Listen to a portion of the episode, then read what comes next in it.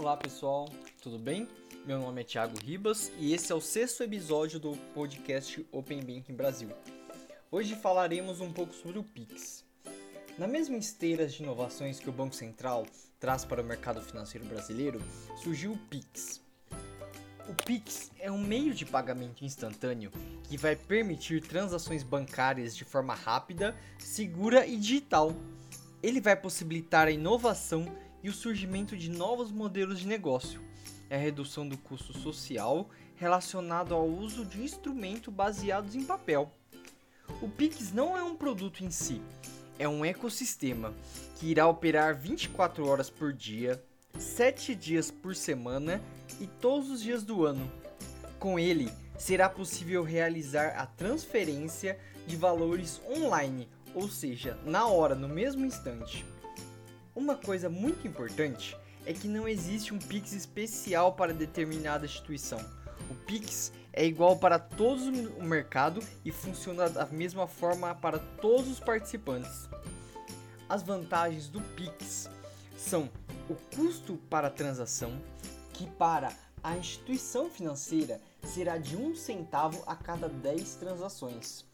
Isso irá corrigir uma cobrança que muitas pessoas consideram injusta pois se pagava a transação baseada no valor dela, e agora teremos a cobrança por requisição, independente de qual o valor que está sendo transacionado.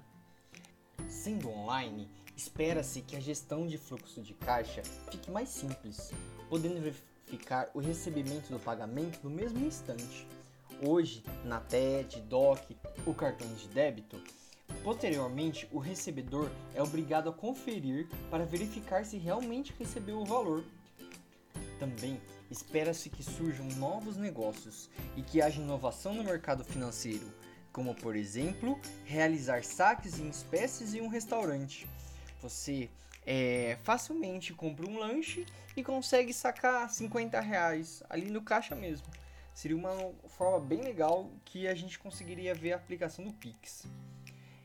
E o, dúvidas comuns que a gente escuta é é o fim do TED do DOC? O TED do DOC vai acabar?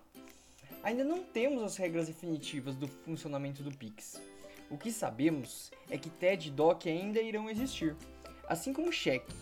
Mesmo tendo sua utilização reduzida em contrapartida dos cartões, devemos ver ainda a utilização da TED do DOC, mas de forma reduzida. E o boleto? O boleto tem um funcionamento muito diferente do Pix. O Pix é online e a compensação do boleto pode demorar algo em torno de dois dias.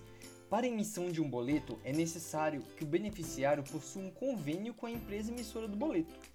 E o Pix estará disponível para todos que possuam conta corrente ou conta de pagamento. E então, o boleto irá morrer?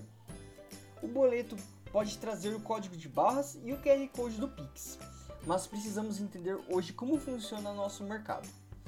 No Brasil, a quantidade de papel moeda circulando é grande.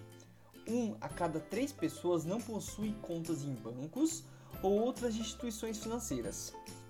Quantas vezes já vimos no começo do mês as lotéricas com filas gigantes para o pagamento de boletos?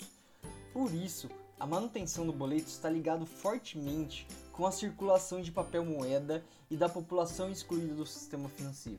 Enquanto não houver uma maior inclusão financeira, o boleto irá sobreviver. E o que vocês estão achando do Pix? Me procure lá no LinkedIn e me conte. No próximo episódio, falaremos um pouco sobre LGPD, que é muito importante dentro desse contexto do Open Bank. Obrigado, pessoal. Um abraço.